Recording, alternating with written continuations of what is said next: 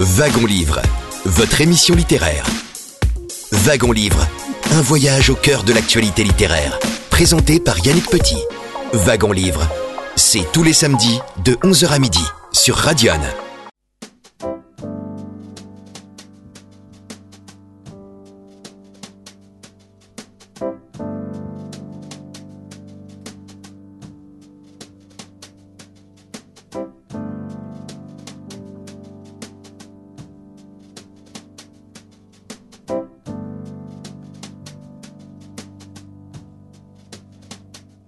11 heures passées de quelques minutes sur euh, Radio. Un très grand bonjour à toutes et à tous et bienvenue dans Wagon Livre, votre émission littéraire. Nous sommes ensemble jusqu'à midi et aujourd'hui, 28 janvier 2023, jour pour jour, nous allons, avec notre invité, marquer l'événement. Et l'événement, c'est le 150e anniversaire de la naissance de l'écrivaine Colette. Et je suis très heureux de l'accueillir devant notre micro, la directrice du musée Colette, musée littéraire établi à Saint-Sauveur en Puisay. Bonjour Samia Borgi. Bonjour. Alors Samia Borgi, Colette, sous les feux de l'actualité tout au long de l'année 2023, euh, vous qui êtes euh, directrice du musée Colette, quelles sont les manifestations déjà sûres et certaines et peut-être à venir tout au long de l'année. Alors aujourd'hui, 28 janvier, on inaugure euh, un buste de Colette dans le jardin d'en face. Et un peu plus tard, dans la journée, au musée Colette, un artiste peintre euh, connu pour ses portraits de célébrités, Jean-Loup Autenin-Girard, offre au musée une série de portraits de Colette qu'il a réalisé spécialement pour son anniversaire. Et euh, à la suite de cette remise d'œuvres, deux comédiennes, Grâce de Capitani et Mathilde Monnier, euh, vont nous lire des textes, un, choix de textes, des plus beaux textes de Colette. On va aujourd'hui avoir le plaisir avec vous, Samia Borgi, de revenir sur le parcours la vie de Colette euh, entre scandale et, notoriété. Euh, Colette qui a été mime, auteur dramatique, journaliste, comédienne, critique de théâtre, marchande de produits de beauté, scénariste. Mais je vous propose qu'on écoute au tout début euh, de cette émission la voix si particulière de Colette. Elle s'entretient avec André Parino, c'est le programme national de la RTF en 1950. Et dans cet extrait, l'intervieweur lui demande si certains trouvailles que l'on rencontre dans les Claudines sont personnelles à l'auteur. Il est question notamment euh, de l'appel à griller le chocolat et de la tarte aux épinards, la voix de Colette. Inventé. Quand on pense que c'est d'une... Euh, ça, ça ressortit à une gastronomie campagnarde que je regrette pour vous que vous ne connaissiez pas. Comment la tarte aux épinards, la tarte à la citrouille, la tarte aux poireaux frais, la tarte à tous les légumes. Et quant au chocolat grillé, devant le feu de bois ou le feu de charbon, je ne sais pas, je le connais depuis ma naissance. C'était pratiqué dans ma famille. Le chocolat grillé, c'est une chose excellente. Je vous conseille beaucoup d'essayer. Samia Borgi, la, voix de Colette, vous la connaissez bien, elle vous a envahi depuis, depuis fort longtemps. Je l'ai même souvent en tête quand je lis certains passages euh, de son œuvre. J'entends sa voix rauque, son accent poyaudin. Elle tenait bien à marquer la différence. C'est pas un accent bourguignon, c'est bien l'accent de sa puisée natale et c'est là aussi euh, une marque de fidélité à, à son terroir. Alors aujourd'hui même, il y a 150 ans, naissait dans Lyon à Saint-Sauveur en Puisay Sidonie Gabrielle Colette dans ce qui est sa maison natale, qui se trouve à quelques mètres euh, du musée euh, Colette à Saint-Sauveur en Puisay. Alors, quand Colette euh, naît, c'est vraiment une pauvre Bourgogne que cette Puisay. On est loin de penser que Colette aurait le destin qui serait le sien. Alors présentons rapidement la famille et surtout la figure maternelle dominera beaucoup l'œuvre littéraire de Colette. Oui, ses parents, Sido, connu de tous les lecteurs de Colette. Et le capitaine sont, d'abord, ils ne sont pas, ils n'ont pas d'origine et d'attache bourguignonne, ils viennent d'ailleurs. Le père, c'est un méridional, il est né à Toulon, c'est un ancien Saint-Cyrien, un homme de très grande culture, il a eu un glorieux passé militaire, c'est un héros de la guerre d'Italie où il a perdu la jambe gauche, ce qui a mis un terme brutal et prématuré à, sa carrière. Et en compensation, l'Empire lui a attribué un poste de percepteur ici à Saint-Sauveur. C'est dans ces conditions qu'il arrive dans ce village. Et il va bientôt faire la rencontre de sa voisine, euh, euh, Madame Sidonie Landois, qui fait déjà beaucoup parler d'elle dans le village, où euh, son arrivée a été très remarquée. Elle, est arrivée par la force des choses, par un mariage qui lui a été imposé avec l'homme le plus riche du village, Jules Robineau Duclos. Quand elle avait 21 ans, elle était sans argent, sans force fortune, sans dot, impossible à marier et euh, sa famille euh, a arrangé son mariage avec cet homme, certes très riche, mais on le disait laid, bègue, idiot et surtout alcoolique au dernier degré. Il était impossible à marier euh, dans son milieu. Donc voilà comment Sido, qui est né à Paris, qui a grandi en Belgique dans un milieu d'intellectuels et d'artistes, voilà dans quelles conditions elle arrive ici. Et elle va dès, dès le départ être rejetée par les habitants de Saint-Sauveur parce que elle est trop libre profondément anticonformiste, elle a sur euh, les relations conjugales, euh, sur euh, l'éducation, des idées tout à fait nouvelles que les habitants de Saint-Sauveur rejettent vraiment en bloc. Elle est aussi euh, anticléricale dans ce village où la bourgeoisie est très très pratiquante. Enfin, voilà deux personnages qui détonnent dans le décor et qui vont bientôt se reconnaître, euh, s'aimer et s'épouser quand le premier mari de, Sido euh, va mourir d'une crise cardiaque. Donc tous les deux, ce sont vraiment des êtres à part qui vont offrir à Colette une enfance et une éducation euh, vraiment qui va être aussi original que leur euh, euh, personnalité. Et c'est eux qui vont, et la mère surtout, vous le disiez très justement, Sido, c'est elle qui va avoir sur sa fille une influence décisive. Intellectuelle, influence intellectuelle et elle est en admiration devant sa petite fille, euh, son, soleil d'or, comme elle dit, son chef-d'œuvre. Euh, elle est éblouie. Il faut imaginer que Sido a 35 ans quand elle donne naissance euh, à Colette. C'est un âge tardif à cette époque-là. Donc elle est éblouie par la naissance de cette petite fille, euh, qui est certes, il faut le, tout le monde le reconnaît, elle est très belle. Et, et pour euh, pour pour Sido, vraiment cette cette petite fille, d'ailleurs, elle veut la garder à elle, pour elle. Et contrairement à, ses frères et sœurs, si Colette n'ira pas en pension à Auxerre, Sido veut la garder près d'elle. Et c'est pour cette raison que Colette fréquentera euh, l'école laïque du village. Alors, on a dit que Sido était une mère envahissante. C'est une mère inquiète une mère aimante.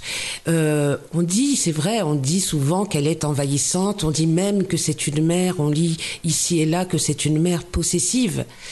Et, il y a certains textes de Colette qui laissent apparaître euh, chez elle ce trait de personnalité, mais je persiste à croire que cette femme était avant tout une mère inquiète. Colette le dit, elle était l'inquiétude même avec un I majuscule, parce qu'elle-même n'avait pas eu de mère euh, Sido, sa propre mère est morte quand elle avait deux mois et euh, son père, qui était un homme instable et euh, escroc au demeurant, ne s'est pas du tout occupé d'elle. Donc elle a, elle a grandi quand même dans une sorte de, une forme d'insécurité euh, affective qui fait qu'elle sera toujours, toujours très préoccupée par le sort, le devenir, l'avenir de ses enfants qu'elle ne veut même pas, même pas envisager.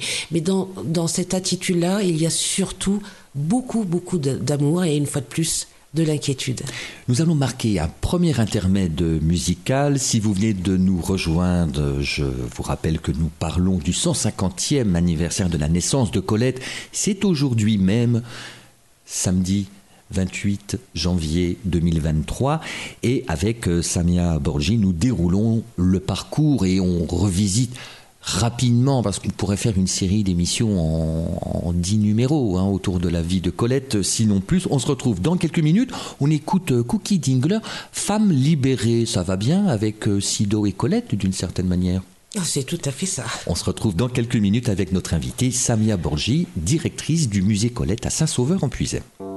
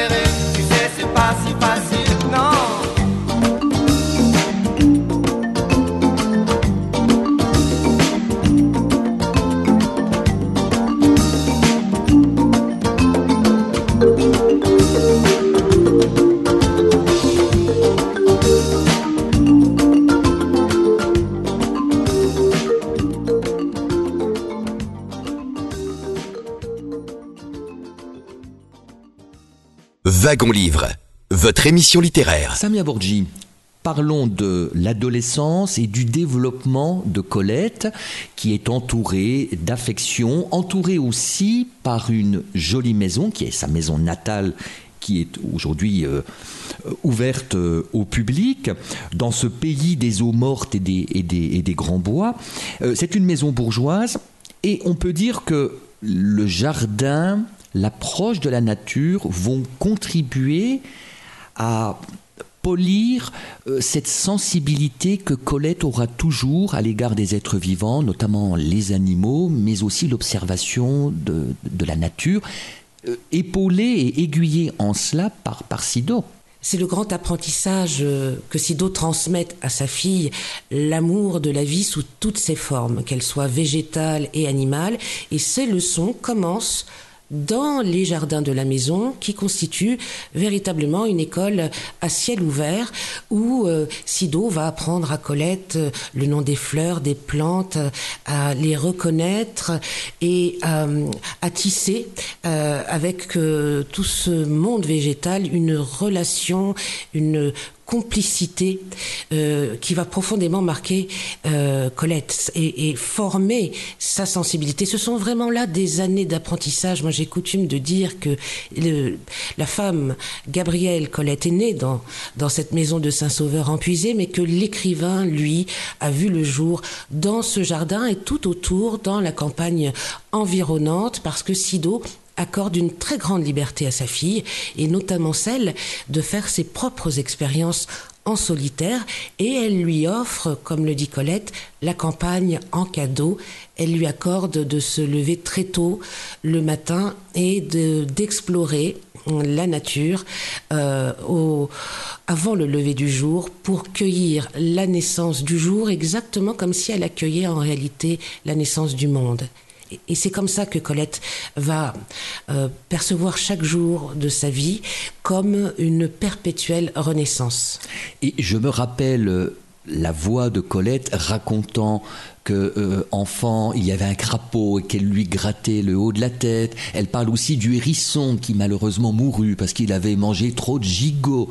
Euh, elle a cet amour euh, aussi des, chauves-souris, les chats bien sûr qui hantent son, son œuvre. Est-ce qu'on peut aller jusqu'à dire, Samia Borgi, que Colette serait une pionnière dans la hum, défense des animaux et la cause animale. Est-ce que c'est excessif ou ah, c'est vrai, c'est euh, on ne peut plus vrai.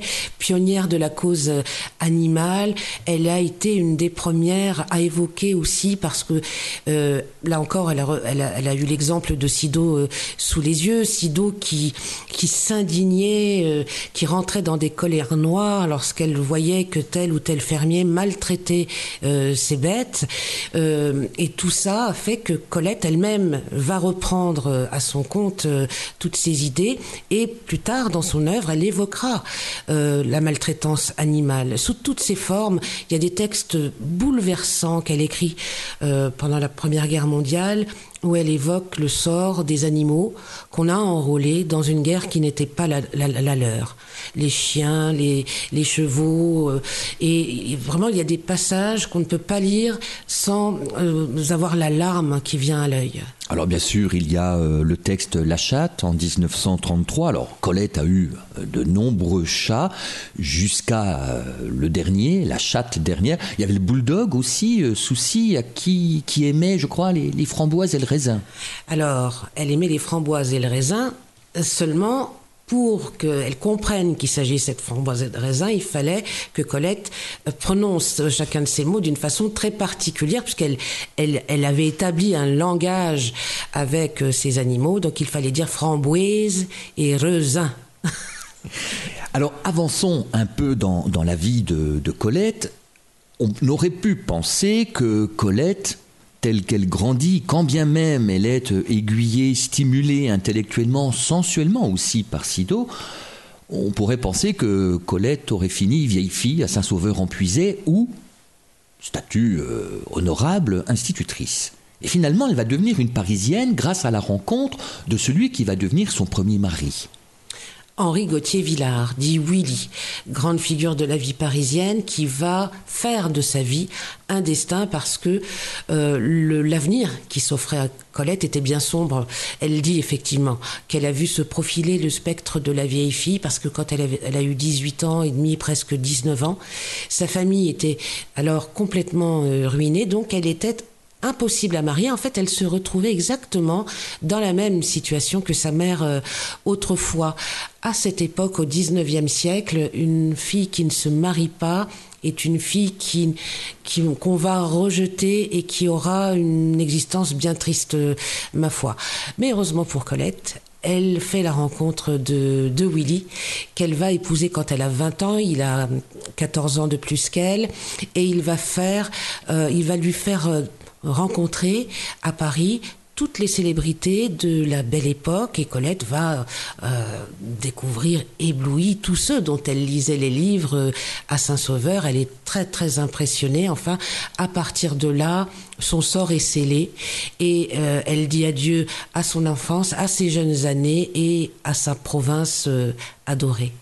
Alors c'est aussi le moment où Willy lui demande d'écrire ses souvenirs d'enfance. Et on pourrait penser que c'est lui qui lui met le pied à l'étrier euh, ou qui lui met plutôt la plume à la main. Et ça, Colette le dira toujours, que si euh, elle n'avait pas rencontré Willy, elle n'aurait jamais écrit. Parce qu'elle n'a jamais eu l'envie d'écrire. Je ne voulais pas écrire.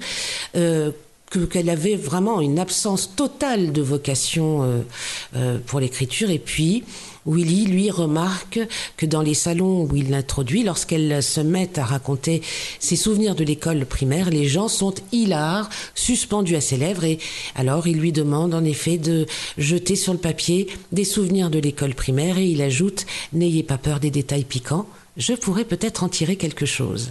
Colette se met à écrire à, à ce moment-là, elle a 22 ans, nous sommes en 1895, elle noircit des cahiers en série et lorsque Willy euh, les découvre, en prend lecture, eh bien il se dit qu'il s'est trompé, que tout cela ne peut servir de rien. Et alors il range ses cahiers dans un tiroir où il les oublie pendant quatre ans. Et un jour de 1899, en rangeant son bureau, il va les retrouver, lire un premier cahier, un deuxième, un troisième. Et là, Colette raconte qu'il a eu une réaction qu'elle n'a pas oubliée. Il a dit Bon sang, je ne suis qu'un con. Il a raflé son chapeau à bord plat et il a couru chez Ollendorf, l'éditeur. Voilà comment je suis devenu écrivain. Et donc, c'est le début de, cette série des Claudines. Euh, alors, signé euh, Willy. Signé du seul Willy. Le premier de la série qui paraissait, euh, le célébrissime Claudine à l'école, en 1900. Un roman qui va d'abord passer inaperçu. Et puis, ce sont deux articles, l'un de Rachilde, L'éminence grise du Mercure de France, et un autre de Maurice Barrès. Ce sont ces deux articles-là qui vont attirer l'attention sur Claudine à l'école et à partir de ce moment, le succès va être colossal. Ce sera un des plus grands succès d'édition de la belle époque, d'où les suites Claudine à Paris, Claudine en ménage, Claudine euh, s'en va, et, euh, et, tout livre signé par euh, le seul Willy. Mais ce qu'il faut savoir, c'est que Colette ne souhaitait pas euh, écrit, signer ses livres. Elle l'écrit dans sa correspondance de l'époque. Elle demande à ses amis de ne surtout pas la citer. Raison, famille et convenance, et patati et patata, dit-elle, à Willy toute cette gloire parce qu'une fois de plus, l'écriture ne l'intéresse pas. Ça, c'est ce qu'elle ressent dans un premier temps.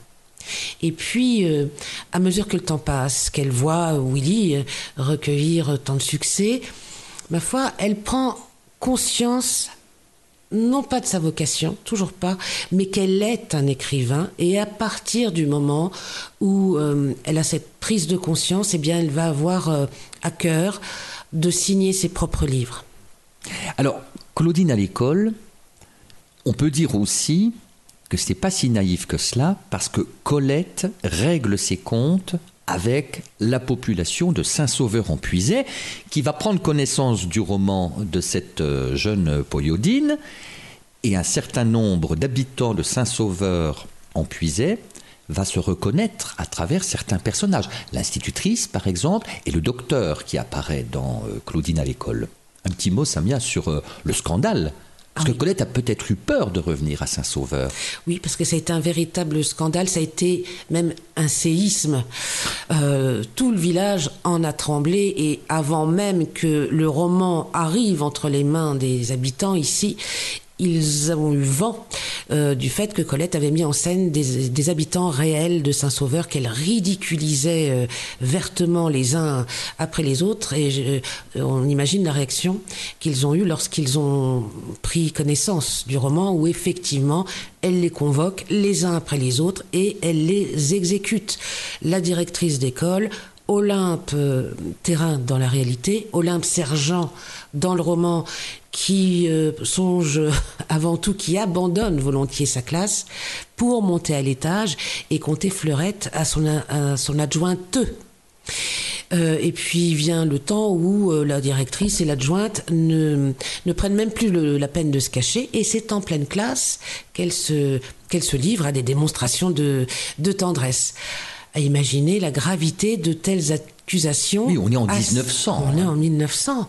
On est à Saint-Sauveur à Empuisé en 1900. Donc, euh, les réactions. Alors là, cette pauvre institutrice. Elle a dû répondre devant les, ses autorités hiérarchiques. Et puis, heureusement pour elle, elle était une remarquable pédagogue, très appréciée par les, les habitants qui euh, ont fait front avec elle et qui l'ont convaincue de rester euh, à Saint-Sauveur, ce qu'elle a fait jusqu'à jusqu'à sa retraite en 1918. Mais enfin, dans l'ensemble, c'est tout le village qui a eu à souffrir des attaques de Claudine à l'école. En fait, il faut imaginer que c'est un peu comme si un corbeau, tout à coup, s'était mis à jeter sur la place du village le vrai et l'impensable, à dévoiler tous les secrets euh, de ce village qui semble respectable en apparence euh, seulement. Il y a même des, personnes qui ont brûlé hein, ce, roman, on le sait à, à travers la correspondance que les habitants échangeaient, euh, une Madame de la Brousse qui l'a brûlé en raison du portrait de son père qui était euh, traîné, littéralement traîné dans la boue. En tout cas, Colette a réglé ses comptes euh, avec la population de Saint-Sauveur, mais n'a jamais oublié sa maison natale et euh, son, son pays natal. Colette a toujours eu des maris qui n'étaient tout de même pas fidèles, très frivoles. En tout cas, elle va se séparer d'avec euh, Willy. Et Colette envisage une autre carrière et surtout, elle rencontre une femme, parce que Colette était bisexuelle. Oui, tout à fait. Elle rencontre une femme, Mathilde de Morny, dite Missy, euh, fille du dernière fille du duc de Morny, nièce de Napoléon III, et toutes les deux vont follement s'aimer, afficher leur relation aussi bien à la ville qu'à la scène, puisque Colette s'est lancée dans cette carrière au music hall qui va la passionner. Elle s'y est lancée euh, parce qu'il fallait gagner sa vie, mais aussi par, euh, par goût, euh, par passion euh, réelle. Et pendant toutes ces années, eh bien, Missy va l'accompagner parce que ce sont des années qui comptent parmi les plus difficiles de la vie de Colette, qui connaît la vie en tournée, les hôtels miteux, les trajets éreintants en, en train d'une ville à, à une autre, les tournées marathons. Et à chaque étape, Missy est là qui veille, qui veille sur elle. Donc ce sont des années, six années exactement, de 1906 à 1912, pendant lesquelles Colette, de métamorphose en métamorphose, est en train de devenir elle-même euh, et un écrivain de premier plan puisqu'elle va continuer à écrire et elle va se servir de son expérience pour nourrir euh, ses livres qu'elle signe désormais euh, toute seule et c'est en utilisant sa propre vie finalement qu'elle va euh, remporter ses plus grandes victoires puisque son premier grand roman La Vagabonde en 1910 lui vaut une première consécration reçoit euh, trois voix au premier tour du prix Goncourt et désormais on reconnaît le talent d'écrivain de Colette qui reste encore pour tout le monde Colette euh, Willy elle sent tout de même le souffle, parce que je reviens tout de même aux pantomimes orientales, euh, ou au musical, donc avec Missy, qui est sa partenaire dans la vie et, à la scène. Euh, Colette n'hésite pas parfois à montrer un sein. On a dit que parfois elle en avait montré deux, à Nice notamment. Euh, Colette, femme de toutes les audaces. On est avant la guerre de 1914. Ah oui, alors parce que pour elle, elle, elle, elle veut montrer que euh, montrer sa peau à nu, ce qui ne se fait pas évidemment dans cette société-là, n'est pas une déchéance, mais une façon euh, d'assumer euh, fièrement sa féminité. Quand on voit les photos qui la représentent euh, un sein dénudé, on se dit qu'elle avait bien raison. Elle était absolument magnifique. Elle a séduit hommes, femmes et euh, rencontré des succès qu'on n'imagine pas. Elle est devenue, grâce à ce corps euh, superbe qu'elle a su euh, utiliser au mieux de, ses capacités euh, physiques sur la scène, elle est devenue une des plus grandes mimes euh, de l'avant-guerre. Euh, malgré les scandales et la nudité, il faut imaginer que tout ça constitue pour Colette une démarche très professionnelle, avec une grande rigueur, une grande discipline de chaque instant qu'elle qu'elle s'impose et qui, qui va la mener vers la réussite. Et l'amour du maquillage. On en reparlera euh, peut-être. En tout cas, on va marquer une nouvelle pause musicale. Ensuite, on parlera d'un autre homme qui deviendra son, son, deuxième mari et qui va la lancer dans une carrière réussie de journaliste de terrain, journalisme d'aventure et journalisme engagé. Je rappelle que c'est Wagon Livre sur Radio. Nous sommes ensemble jusqu'à midi avec notre invitée, la directrice du musée Colette, Samia Borgi à l'occasion du 150e anniversaire jour pour jour de la naissance de l'écrivain Colette. Nous revenons d'ici quelques minutes, on écoute Powou, le chat. Je trouvais que c'était une pause musicale qui seyait bien à notre propos, Colette, les ayant tant aimés.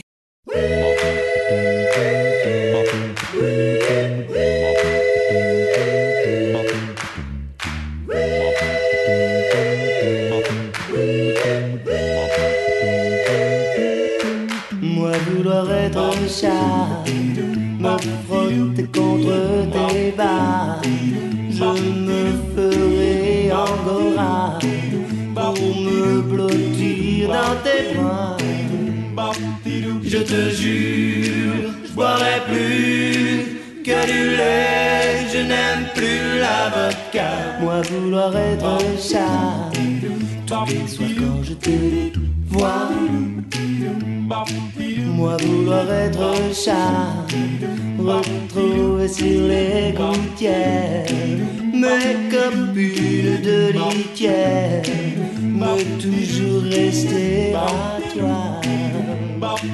Prendre des minchafouines, me lécher les babines quand viennent tes copines. Moi vouloir être chat et ne risquer de tes doigts que le caresse sur. Moi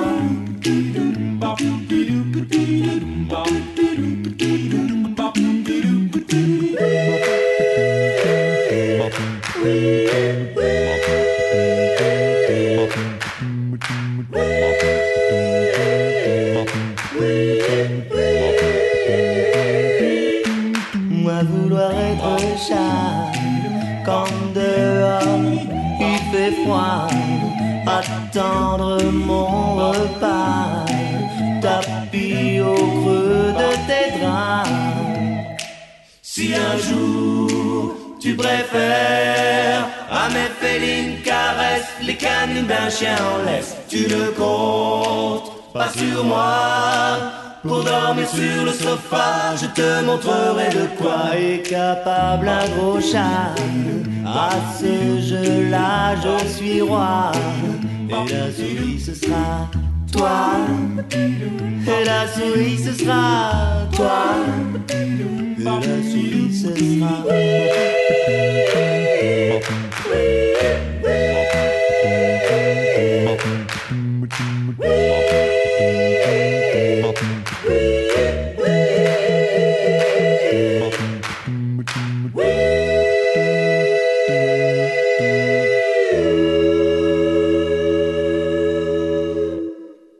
Livre, votre émission littéraire. Samia Borgi, revenons sur euh, la vie de Colette.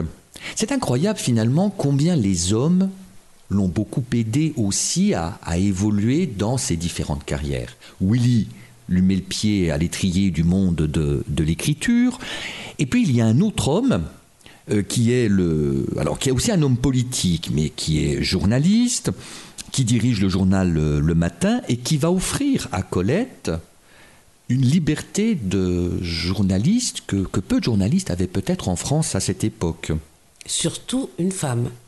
Parce que quand elle intègre euh, le journal Le Matin, dont Henri de Jouvenel est, l'un des rédacteurs euh, euh, en chef, elle est une des seules femmes journalistes. D'ailleurs, son entrée dans le journal ne va pas se faire sans heurts, puisque l'autre rédacteur en chef, Stéphane Lausanne, avait menacé de démissionner si cette saltimbanque était embauchée. Bon, il n'en fera rien. Heureusement, il refusera de lui serrer la main, mais Colette ne s'arrête pas à ça elle va se lancer dans cette carrière de journaliste avec une, un appétit débordant. Elle veut être sur tous les fronts. Donc elle va couvrir euh, des étapes du Tour de France, des matchs de boxe, des ascensions en ballon, en avion. Elle est partout où se trouve l'événement. Elle va même être présente le soir de l'élection du président euh, Poincaré, elle écrit un, article absolument génial qui très court où elle décrit les réactions de la foule qui découvre les résultats. On se dit ma foi qu'il n'y a rien là de très notable. Et puis dans les dernières lignes, elle montre que cette foule anodine, qui n'a l'air de rien, eh bien, il suffit qu'un souffle passe et elle devient la révolution.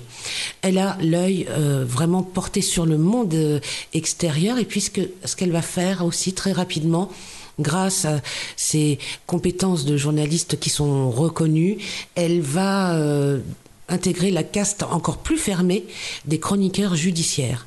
Elle va couvrir les procès des plus grands criminels de son temps, la bande Landru, Violette Nausière, pour ne citer que, que les plus célèbres.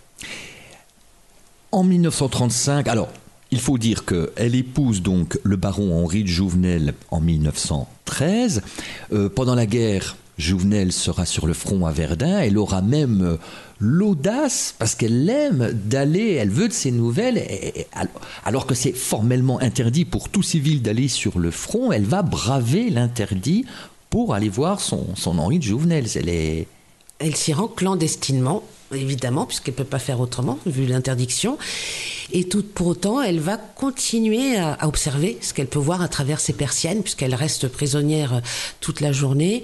Euh, et elle va évoquer euh, les, les, prisonniers allemands. Quand elle peut sortir, elle va, elle va décrire les villages bombardés, pulvérisés, les enfants orphelins qui sortent des ruines, affamés.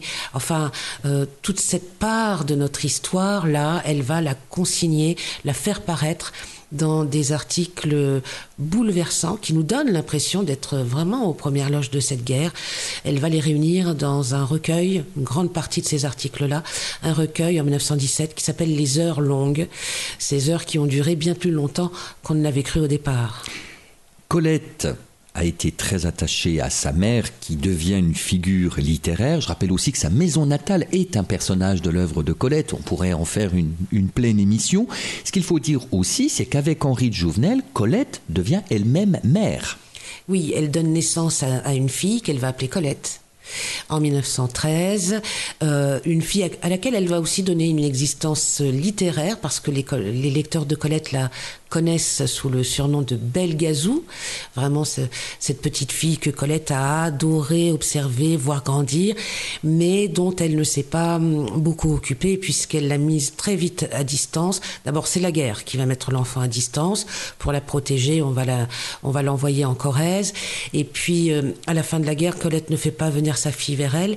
Elle ne la reprendra qu'en 1922. Donc la petite a 9 ans et Colette découvre ce qu'est un enfant de 9 ans. Ça bouge, ça fait du bruit, c'est turbulent. Elle ne la supporte pas et à partir de là, elle la met en pension. Donc toutes les deux vivront très rarement sous le, sous le même toit et mettront des années avant de parvenir à tisser une véritable relation mère-fille euh, euh, remplie d'affection. Alors Colette est morte en août, le 3 août 1954.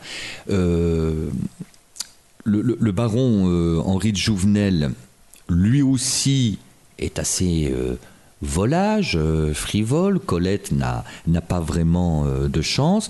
Et puis Belgazou, oui, et finalement est une enfant tenue un petit peu à l'écart par Colette. Alors Belgazou, elle meurt en 1981. C'est ça, à l'âge de 68 ans.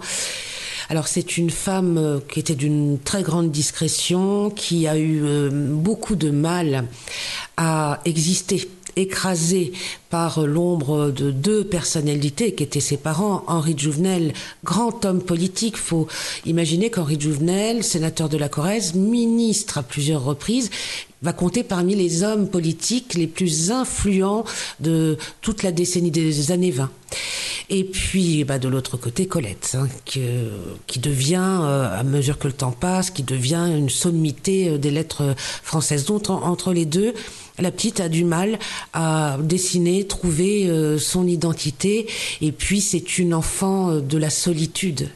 Euh, et elle, essaiera de, se recréer des familles par la suite, notamment en constituant autour d'elle des, groupes d'amis. Elle, professionnellement aussi, elle aura du mal à se trouver. Elle fera un peu de de cinéma, de décoration d'intérieur. Elle sera aussi antiquaire. Elle écrira des paroles de chansons pour euh, Mouloudji notamment. Et puis surtout, euh, là où elle est absolument admirable, c'est sous l'occupation où elle devient une résistante très très active. Et euh, à l'issue de, de la guerre, de la Seconde Guerre mondiale, elle devient journaliste. Et quelle journaliste? Elle va écrire des textes euh, poignants sur le retour des des rescapés.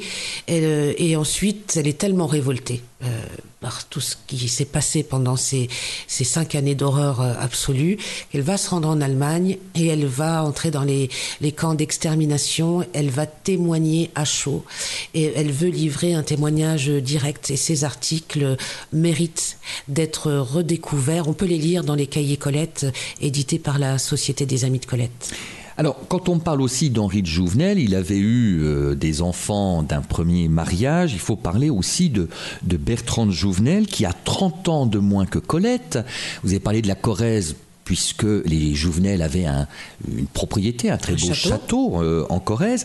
Et donc, euh, Bertrand de Jouvenel a 17 ans lorsque euh, il rencontre Colette, qui a 30 ans de plus.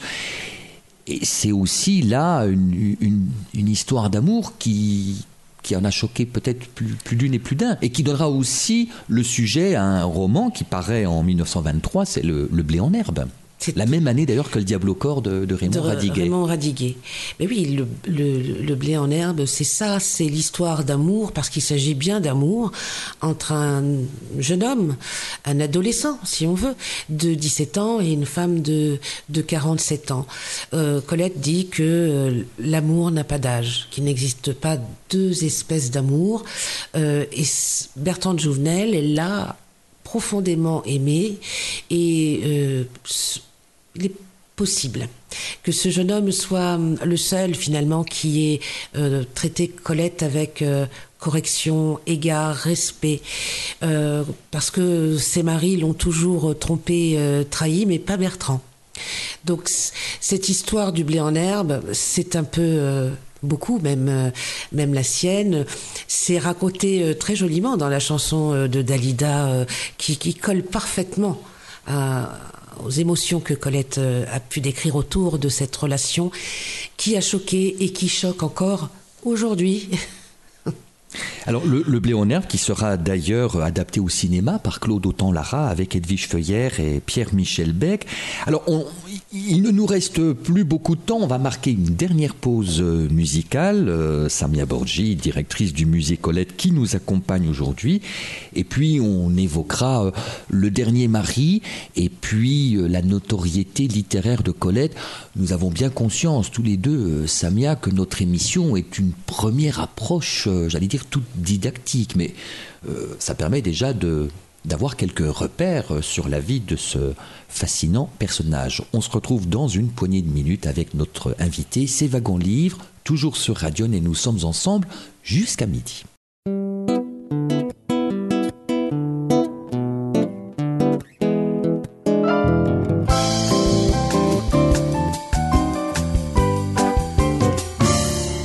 Mamselle de machin chouette s'est mise sur 131 pour aller courir les cœurs dans les bars chics de Saint-Germain. Mamselle de machin chouette a passé l'âge d'attendre et dès qu'elle franchit le pas du premier bar venu au premier venu, elle dit Prends un petit verre, mon grand coquin. Il est pour moi, si je suis pour toi. Prends-moi vite avant que je t'attrape. Tournons ensemble jusqu'au matin. Prends un petit verre, mon grand coquin. Tu sais que t'es bon à en. Et si je crève, je commenter où sont les hommes et le bon pain. Mamselle de machin chouette c'est couverte de bijoux pour cacher que seins pendent comme les poids d'une horloge. Mamselle de machin chouette voit bien que tout le monde rigole quand elle en prend un sous le bras, vante ses qualités pour lui vendre son cœur. Prends un petit verre, mon grand coquin, il est pour moi. Si je suis pour toi, prends-moi vite avant que je t'attrape.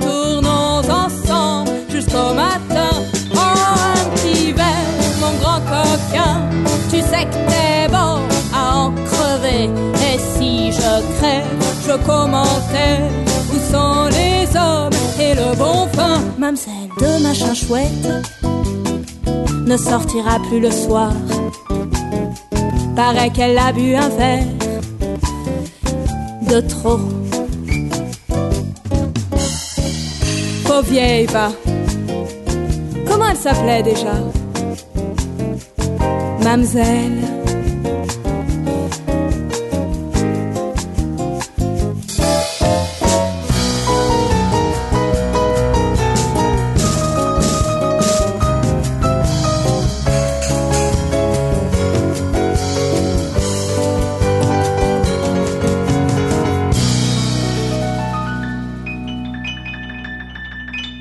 Wagon Livre, votre émission littéraire. La vie de Colette, euh, une Colette qui a été donc mime, auteur dramatique, journaliste, comédienne, critique de théâtre, marchande de produits de beauté, scénariste, pour en parler avec nous à l'occasion du 150e anniversaire de la naissance de l'écrivain jour pour jour, hein, ce euh, samedi 28 janvier 2023, 28 janvier 1873 à Saint-Sauveur-en-Puisay. Alors on a parlé de Bertrand de Jouvenel, Le blé en herbe. Troisième et dernier mari, un diamantaire d'origine hollandaise et, juif, euh, Maurice Goudquet. Oui, Maurice Goudquet, que Colette rencontre euh, en 1925. C'est l'année où elle met un terme à sa relation euh, avec euh, Bertrand, Bertrand de Jouvenel. Et Maurice Goudquet sera le dernier compagnon de Colette. Elle dit que c'est son meilleur ami, son dernier mari, celui qui va veiller sur elle, l'âge et la maladie venant. Il va vraiment s'occuper d'elle euh, à, chaque instant, essayer d'adoucir euh, son quotidien malgré la, souffrance physique euh, qui devient de plus en plus ne- lancinante pour Colette. Et puis, ce que Maurice Goudquet va faire aussi, c'est que il a énormément d'admiration pour l'écrivain de qu'est Colette depuis toujours, et il va s'occuper activement de promouvoir son œuvre, de la valoriser, et c'est sous l'impulsion de Maurice Goudquet que Colette, à partir de 1948, va réunir euh, ses écrits sous différents tomes qu'on appelle euh, les œuvres complètes de Colette, qui ne le sont pas, mais enfin il y a un énorme travail que Colette avait refait euh, sur ses écrits à ce moment-là, avec l'aide précieuse de Maurice Goudquet. Alors il faut dire aussi que Maurice Goudquet lui doit sans doute la vie. Parce qu'en décembre 41, Maurice Goudquet est arrêté par un sous-officier allemand et un soldat allemand. C'est la fameuse rafle des notables. hein. Il y aura aussi, je crois, le frère de Léon Blum arrêté en même temps et le fils de, de Tristan euh, Bernard. Et là, Colette remue. Si elle était, on est euh, fin de l'année 1941, et elle utilise toutes ces relations pour sauver Maurice Goudquet, qui dans un premier temps est enfermé au camp de Compiègne et qui aurait dû partir pour les camps de la mort. Exactement, c'était le, sort qui lui était destiné avec euh, tous les autres qui avaient été arrêtés en même temps que lui. Donc, il faut imaginer le traumatisme euh, pour Colette qui ne vit plus à partir du moment où Maurice est arrêté. Donc euh, oui, elle va faire jouer euh, son carnet d'adresses, toutes ses connaissances, et c'est bien normal. Euh, et elle va parvenir à le faire libérer en février 1942. Elle n'oubliera jamais l'aspect de son mari quand il reviendra dans leur appartement du Palais Royal, ce masque de la mort qui s'était déjà positionné sur son, sur son visage. Et euh, quelques temps après, les prisonniers hein, qui avaient été stationnés à Compiègne en même temps que lui ont été emportés dans dans ces trains de, de, de la mort. Donc oui, elle lui a, elle lui a sauvé, euh, elle lui a sauvé la vie. Et à partir de là, bon, il se cachera euh, comme il le peut et il sera plus inquiété. Maurice Goudquet qui lui meurt, alors il survivra à Colette, hein, il meurt je crois en 1977, c'est ça Samia? C'est ça. On est d'accord. Je voudrais tout de même, pour montrer la diversité des audaces de Colette et des entreprises commerciales pas toujours euh, fructueuses, Colette qui adorait le maquillage et qui avait découvert cela notamment à travers le, le music hall, a envie de devenir esthéticienne et elle ouvre une euh, boutique, c'est rue de Miroménil à Paris, une boutique de produits de beauté. Euh, financé par notamment aussi son ami André Maginot, celui qui avait pensé la ligne Maginot. Alors c'est lui qui lui a suggéré. Ah d'accord, c'est pas. C'est lui qui lui a suggéré l'idée. Il lui a dit à votre place, je marcherai carrément, j'écrirai sur la devanture, je m'appelle Colette et je vends des parfums. Elle va aller plus loin puisqu'elle va vendre ce qu'elle appelle elle des trucs foutre sur la peau, c'est-à-dire toute une gamme de produits de beauté à son effigie sous la marque Colette. Alors des produits qui étaient peut-être, enfin qui était pur, en tout cas réalisé à partir de vieilles recettes peut-être euh, venues de oui c'est ce que Colette de Saint-Sauveur en oui oui c'est ce que Colette dit. C'est des vieilles recettes qu'elle avait apprises à faire et, ici euh, transmises euh, par Sido qu'elle a toujours aimé ces mélanges malaxés tous ces produits là donc elle se lance dans l'aventure là encore avec un enthousiasme un enthousiasme fou. Et elle va multiplier les activités euh, pour faire vivre sa petite entreprise. Alors, elle ouvre aussi une boutique à Saint-Tropez. Oui. Parce que bon, il y a eu aussi euh, la Colette euh, à la Treille Muscat, la villa à Saint-Tropez, qu'elle revendra à l'acteur Charles, Charles Vanel. Parce qu'elle aussi, Saint-Tropez, trop de voitures, trop de touristes, trouve ça vulgaire, ça lui est voilà. Ben, Colette a connu le, le, harcèlement des touristes et des curieux juste avant Brigitte Bardot. D'ailleurs, la maison de Colette est voisine de la Madrague. donc c'est les touristes qui feront fuir, euh, à partir de 1938, euh, qui feront fuir Madame Colette. Et quant à Charles Vanel, la maison, il ne la gardera qu'une année. Alors, les lotions que l'on peut acheter dans la boutique de, Colette, alors ont des noms euh, euh, il y a Eau couleur d'abricot, peau d'ange, et alors les rouges à lèvres, j'adore, cerise volée, rouge tragique, rouge furieux, pomme d'amour. On a des, des étuis, des flacons ici, notamment au musée Alors nous, malheureusement, au musée, nous n'en avons pas, mais euh, les grands collectionneurs que sont Michel Rémy Biette et Bernard Clavreuil euh, ont euh, réussi à sauver ces produits, les phares, les les poudres, les rouges à lèvres, euh, et elle avait dessiné elle-même hein, tout toute la gamme, tout le slogan, les produits, vous voyez euh, le soin qu'elle a porté euh, à leur trouver de jolis noms, parfois poétiques. Enfin vraiment, elle, elle avait pris d'aventure là encore avec beaucoup de sérieux et elle voulait s'occuper de tout, absolument tout. aventure qui a été assez courte puisqu'elle a été victime de la concurrence des, cosmétiques américains, hein, les Rubinstein, Elisabeth Arden ou, Revlon euh, à l'époque. Alors, le temps passe très vite avec vous, euh, chère euh, Samia Borgi, directrice du, du musée Colette. Évoquons un peu les dernières années de la vie de Colette. Alors disons, euh, après 40, 48, c'est une Colette qui est célébrée, euh, totalement reconnue. En mai 1945, elle est élue à l'unanimité à l'Académie Goncourt, hein, où elle rejoint euh, André Billy, Roland d'Orgelès et puis son, son, camarade Francis Carco, avec lequel elle, elle s'encanaille. Et puis, tout le monde littéraire euh, alors, ce soit les écrivains, les communistes, les Aragons, euh, jusqu'à des, écrivains de droite catholique, hein, des Mauriac, tout le monde aime Colette. Elle fait l'unanimité, c'est époustouflant. Euh, Jean Cocteau a une formule très juste pour résumer ça.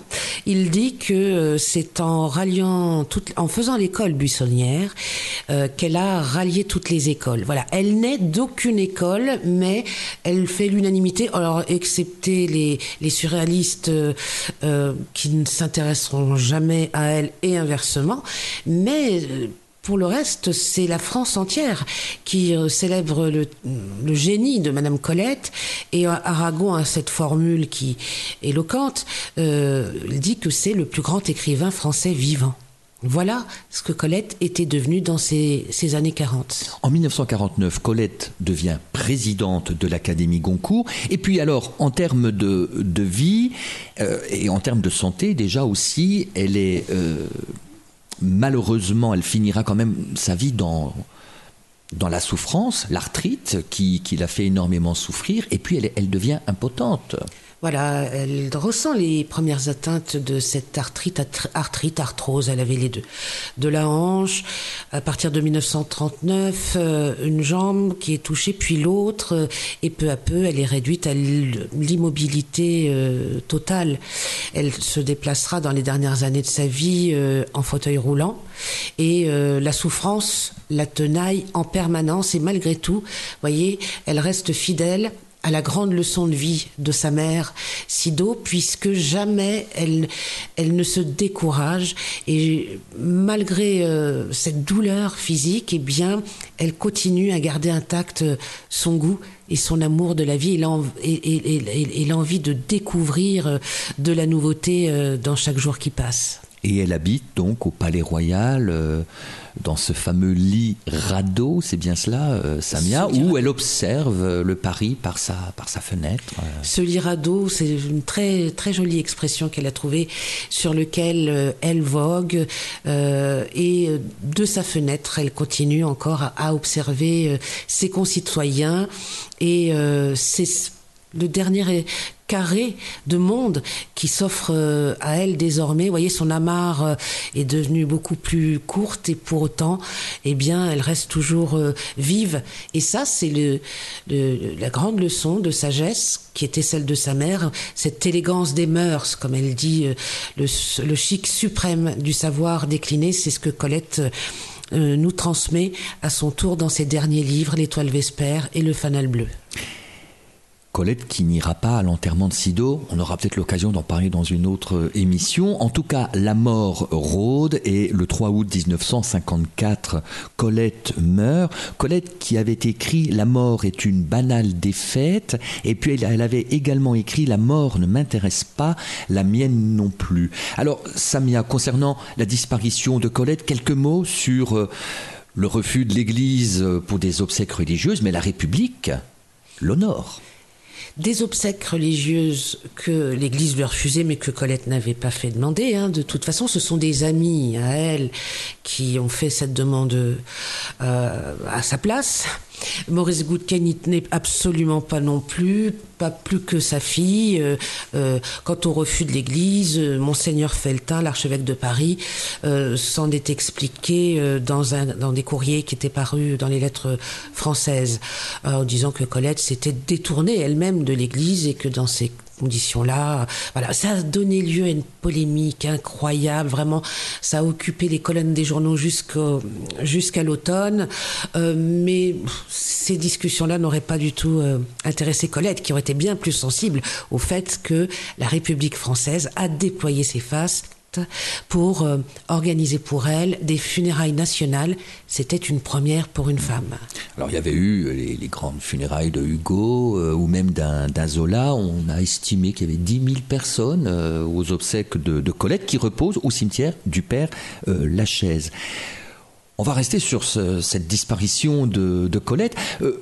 tout de même, c'est le, le New York Times qui avait titré, Samia, je vous laisse le soin de nous le dire, Mort de la femme de lettres la plus célèbre du monde. On va peut-être terminer ainsi. Merci Samia Borgi, euh, directrice du musée Colette, euh, d'avoir accepté de dégrener euh, le, parcours de, Colette dans ses grandes lignes, bien évidemment. C'est une première approche, moult biographies. Et puis réouverture du musée Colette. À partir du 1er avril. Tout comme la maison de Colette. Exactement. Voilà. Et c'est à Saint-Sauveur en Puisay, dans le département de Lyon. Merci Samia Borgi. Prochain rendez-vous de Wagon Livre samedi 4 février prochain à 11h. Nous vous proposerons un entretien avec Nicole Bacharan pour son dernier roman paru chez Stock et qui a pour titre La plus résistante de toutes. C'est un roman que Nicole Bacharan consacre à sa mère qui est entrée dans la résistance et qui fut la plus résistante de toutes, même sous la torture. Excellent congé de fin de semaine à toutes et à tous. Au revoir Samia Borgi, merci encore. Au revoir, merci à vous. Bon congé de fin de semaine et je salue et remercie toutes celles et tous ceux qui nous ont écoutés. Au revoir.